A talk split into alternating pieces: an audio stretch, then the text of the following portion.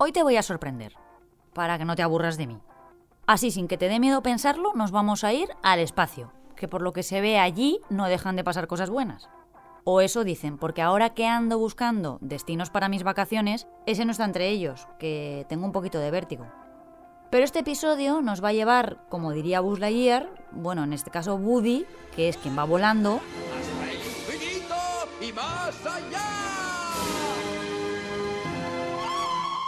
Soy Marta Hortelano y cada día, de lunes a viernes, quiero darte buenas noticias. Así que si necesitas un día sin sobresaltos, este es tu lugar seguro. Los buenos días, un podcast diario para ponerte de buen humor.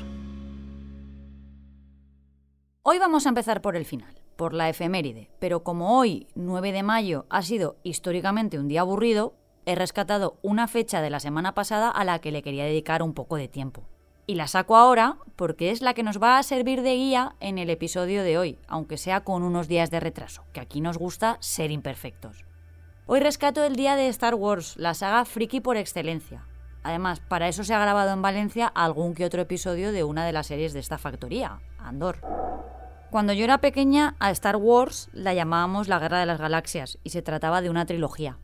Si me preguntas ahora, he perdido la cuenta de las películas, series y spin-off que Disney ha sacado adelante desde que se quedara con Lucasfilm allá por 2012. Con los personajes de su universo hemos viajado muchísimo por distintas galaxias y lunas. Hemos conocido a cariñosos androides, Ewoks, princesas, soldados imperiales y hasta el Baby Yoda. Qué mono ese. También hemos incorporado a nuestro vocabulario expresiones como que la fuerza te acompañe. En distinto orden, a hablar hemos aprendido, como diría el maestro Yoda. Y por su culpa, ya sabemos que no nos podemos fiar ni de nuestro padre. Yo soy tu padre. Pero si me tengo que quedar con un momentazo, a mí que me encanta también la saga, elijo este, el del emperador Palpatine en el momento en el que Anakin se pasa al lado oscuro. Escucha. Y así de nuevo los Sith dominaremos la galaxia.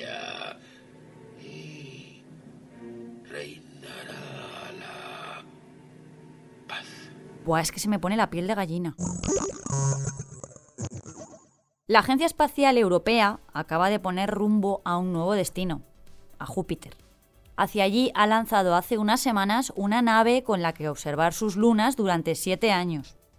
Gracias a este viaje no tripulado se podrá hacer uno de los estudios más completos hasta la fecha sobre este planeta y además avanzar en el campo científico más allá de nuestro sistema solar. Jupiter, the largest planet in the solar system, is a place Y en este proyecto, que han nombrado JUICE y que parece casi de ciencia ficción, hay participación valenciana. En concreto, desde la Universidad Politécnica de Valencia han diseñado un hipervisor que permitirá dotar de mayor seguridad y eficiencia al viaje espacial.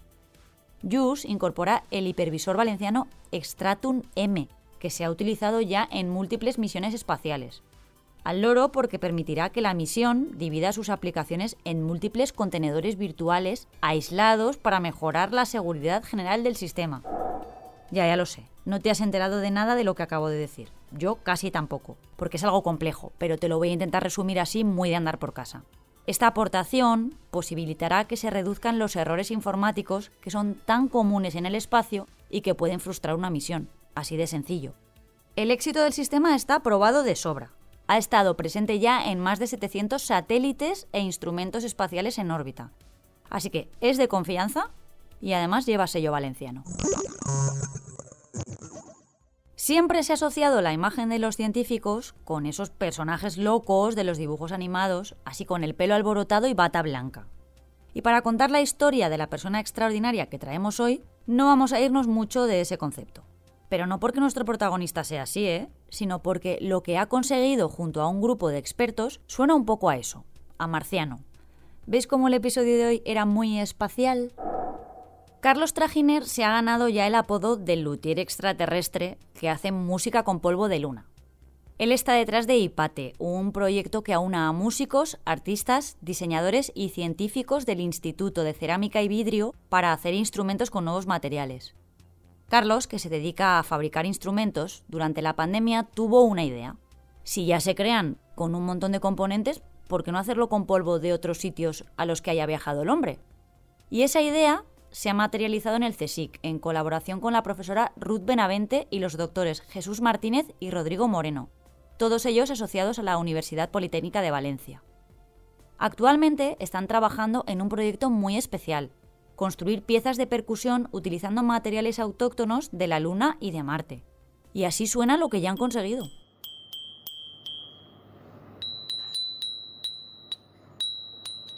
El objetivo final es que los astronautas puedan tocar música en sus futuras misiones.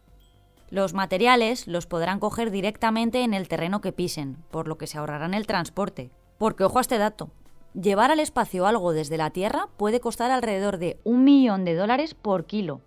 El equipo de Trajiner espera que este proyecto sea el inicio de una orquesta espacial y que los futuros habitantes de la Luna y de Marte puedan disfrutar de la música en sus asentamientos. Qué noticia tan chula, la verdad. Mañana, más. Muchas gracias por escucharnos y gracias a ti, Marta. ¡Ay, la ilusión! Recuerda que si te ocurre algo bueno y quieres contárnoslo, puedes escribir a losbuenosdías@lasprovincias.es. Este podcast ha sido escrito por Marta Hortelano, la edición es de Amalia Yusta y Paco Sánchez, el diseño sonoro es de Rodrigo Ortiz de Zarate y la producción de Miquel Abastida y Tamara Villena.